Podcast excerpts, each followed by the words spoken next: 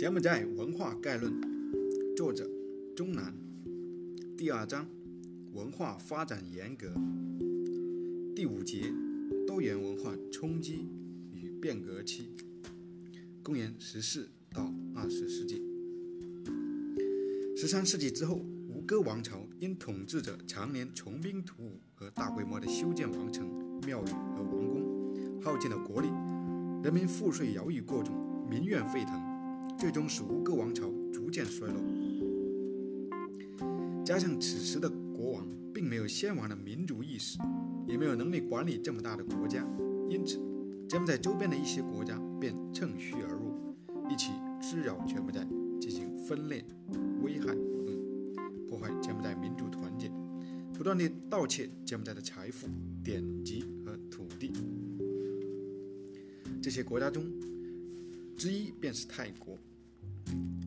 十三世纪，泰族人摆脱了吴哥王朝的统治，建立了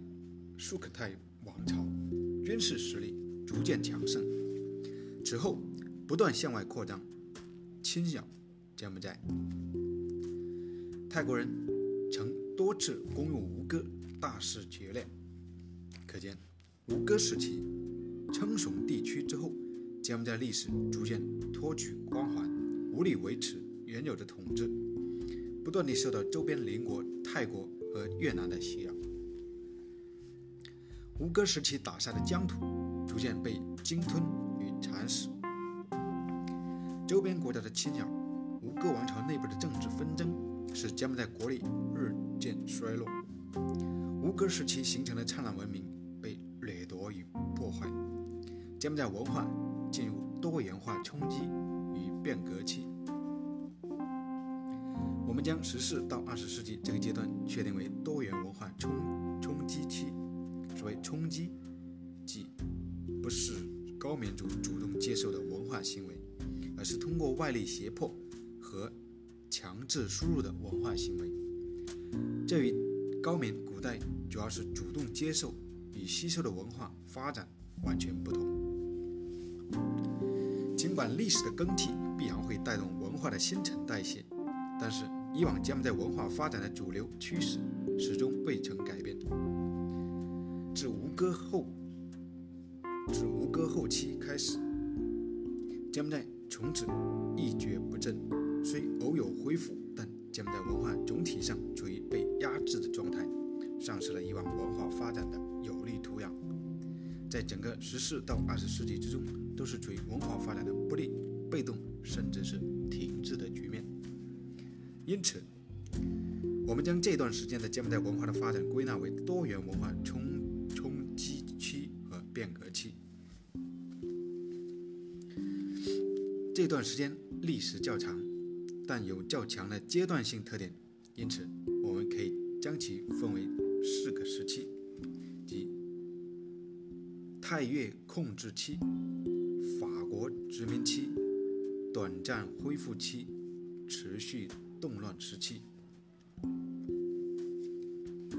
泰越控制期主要是十四世纪至十九世纪中叶。这段时间，泰国和越南相继加紧对柬埔寨进行瓜分和破坏，并最终导致了吴哥王朝的结束。首先是泰国与柬埔寨多次交战，泰国人曾攻入吴哥，大肆进行抢掠和破坏，掳走了大批的工匠、士兵、艺术家。这也使得之后的泰国文化受到吴哥文化影响。此后，越南与泰国展开拉锯式的争夺，最终泰国军队攻入克洛维，并将该城洗劫一空，标志着真腊王朝最终灭亡。战争使吴哥以来的柬埔寨文化风雨飘零，尤其是泰国的几次破坏。使高棉丧失大量珍贵的文献与文物。在泰国和越南对柬埔寨的控制时间内，两国分别实实行了暹罗化和越南化的政策，用本国的文化和习俗取代柬埔寨传统文化和生活方式，从而妄图消除高棉人民的民族文化意识。同时，还大肆掠夺柬埔寨资源，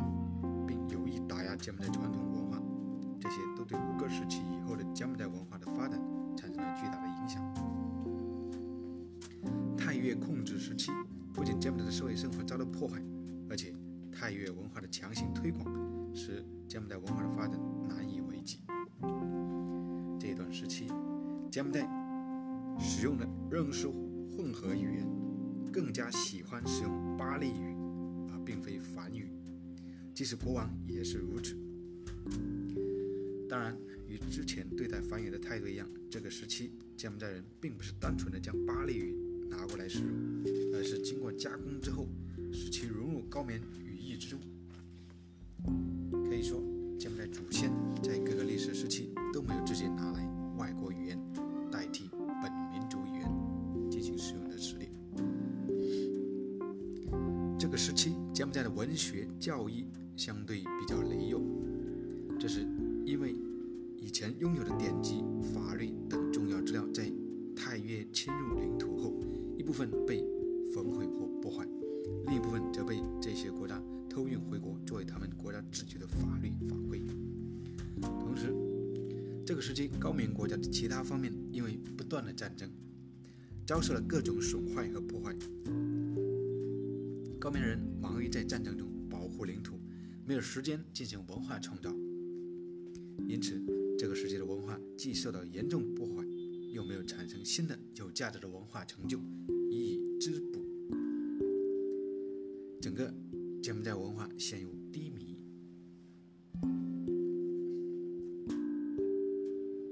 尽管有这些困难，仍然有一些有才识之人和热爱民族文学的群体抽空。书写并编撰一些典籍资料，并且部分留存至今，包括一些石碑、铁贝叶经等。这些作品几乎几乎全都是诗歌，主要是写战士、乡亲、村民，让人民了解那时作者对战争的担忧，或者起到减轻战争伤痛的效果。太越控制期间，因为经常性的战争，也引发了国家深层的政治危机。这些战争既包括国家内部争夺王权、争夺王位的战争，也包括在周边盗取领土的外国强盗的战争，还包括与西方殖民侵略的战争。这些政治危机使柬埔寨逐渐失去大量的土地、财富，以致人民每年意见几百年的战争使柬埔寨人民从吴哥时期三千多万人损失到不足两百万人。法国殖民时期，即19世纪中叶到20世纪中叶这段时期内，法国取代了泰国和越南对柬埔寨实行长达九十年的统治。法国控制时期，柬埔寨人民经历了法国。统治者残酷的政治压迫、经济掠夺和文化渗透。在政治上，法国人是实际的控制者，柬埔寨的一切重大节日都是经过法国驻柬埔寨留守使的批准，军队也完全由法国人控制，还完全剥夺了柬埔寨人民的各项政治权利，如言论权、出版权、集会权、结社权。经济上，法国对柬埔寨进行了疯狂的掠夺，控制了橡胶园、金融、林业、渔业、航空及进出口贸易等核心领域和重要行业。法国殖民者允许外国人在柬埔寨自由地开办商铺，只需要给法国人纳税即可。因此，柬埔寨城市中出现许多出售中越货物的商铺，柬埔寨本地人反而成为了买东西的顾客。这对柬埔寨的经济冲击很大。文化上，法国殖民的打压柬埔寨文化事业发展，注重对柬埔寨人民实施移民政策，推行奴化教育，在柬埔寨全国推行法语并传教，妄图以法国文化借由并阻断柬埔寨文化血脉，从精神上控制柬埔寨。九十年的殖民统治，法国在柬埔寨强行推行西方文化，毫不顾及高棉。文明在语言文字教育方面，法国人大量训练当时的高棉子弟，以致有一些高棉人不会写、不会认高棉文字，只熟悉法国的语言文字，并且产生了高棉社会相疏离的想法，甚至厌恶和轻视高棉语言和文字。法国人在柬埔寨实行残酷的文化政策，如果有柬埔寨人接受了法国教育，会法国的语言文字，就有可能进入法国人执掌的政府，成为资源，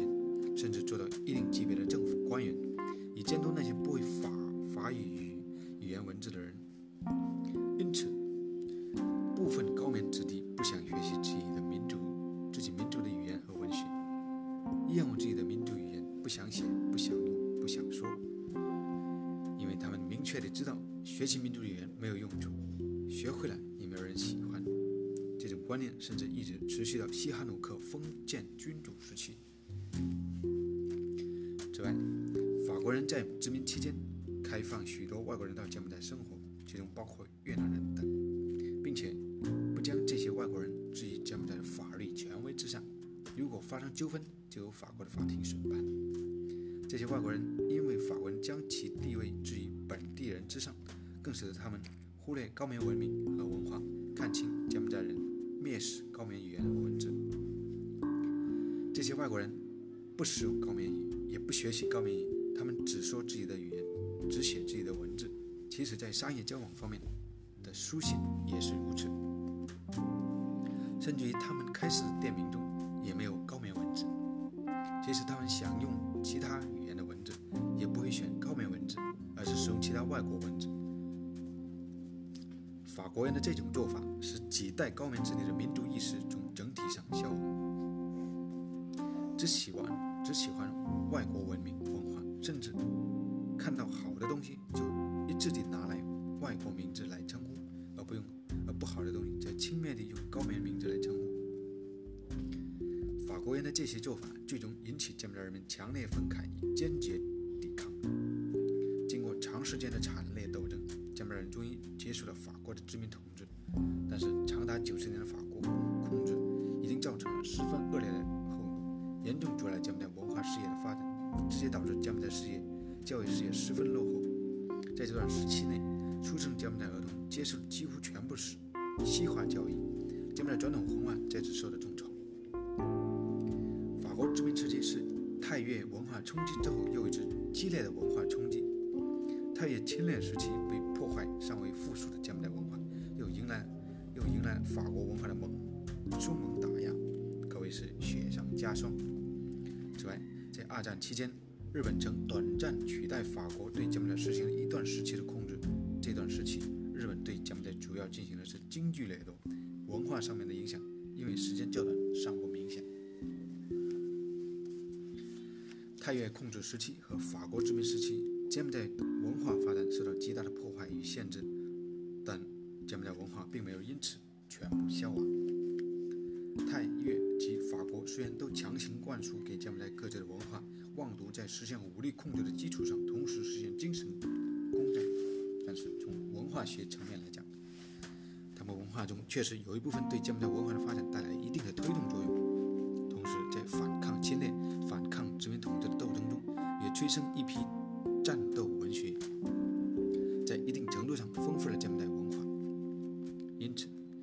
谈及外来文化冲击及变革时，不能忽视这些积极方面。但是，这些积极方面与他们带来的苦难相比，固然是不值一提的。短暂恢复时期，即柬埔寨摆脱法国殖民统治，获得国大国家独立之后。到朗诺斯里马达发动政变之前的这段时期，西哈努克带领柬埔寨人民经历重重艰辛，终于实现了国家独立。这段时期，柬埔寨人民终于结束了被强制推行外国文化的历史，外来文化冲击暂告一段落。但是，因为长期的压制，尤其是出版行业的衰落，使殖民时期的高棉语著作十分缺乏。有些高棉传统文化的书籍、文物等更是所剩无几。再加上文化的影响不容不容易实现，可一旦实现了就不容易消亡。法国人对柬埔寨的文化影响并没有因为柬埔寨独立而终结，甚至到了现在，这些影响都还在一定程度上存在的。尽管在独立后，国王西哈努克总是告诫人民要正式地使用高棉语、高棉文字和语言，要用高棉书写宪法。但是事实上，西哈努克本人却只写法语，即使是颁布各种谕令，也只写法语。同样的，西哈努克之下的政府职员也都写法语，政府甚至只选懂法语的人做职员，而那些懂民族语言和文字的知识分子，反而被看作圈子之外的愚人，离政府职员的岗位很遥远。可见，尽管殖民历史结束了，但是殖民时期被强行灌输的文化习惯还是难以短期改变。二十年的短暂恢复期，只也只是给柬埔寨文化稍稍喘息之机。真正的文化恢复与发展还为时尚早。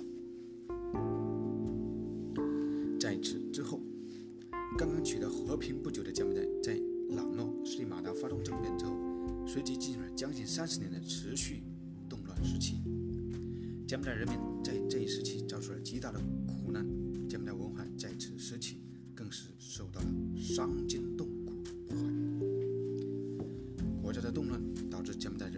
失所，生活窘迫。在这期间，红色高棉更是给柬埔寨造成了难以估量的损失。红色高棉秉持的种族灭绝观念，为了创立一种所谓的新的革命文化，要使柬埔寨的当时与过去隔绝开来，从而使高棉人跟从新的意识形态，而丢失了数千年来的信仰。红色高棉采取了一些极端手段，焚烧典籍、拆毁寺庙、抓捕僧侣等，以对柬埔寨文化的基础进行釜底抽薪式的毁灭。红色高棉尽管存在的时间不长，但是它所带来的破坏性却是前所未有的。红色高棉之后，柬埔寨国内政治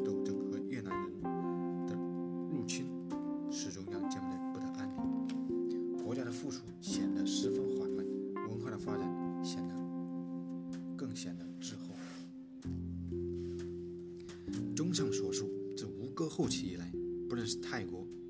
越南，拉锯式的侵略，还是法国的殖民统治，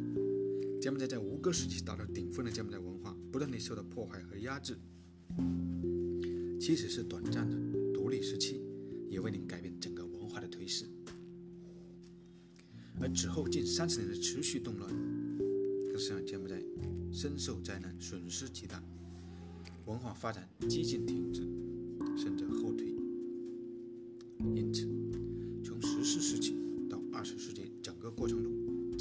失去了古代文化发展的黄金时期的辉煌。这个时期的文化发展始终处在外力的干涉和压迫之下，长期处于不利的被动局面。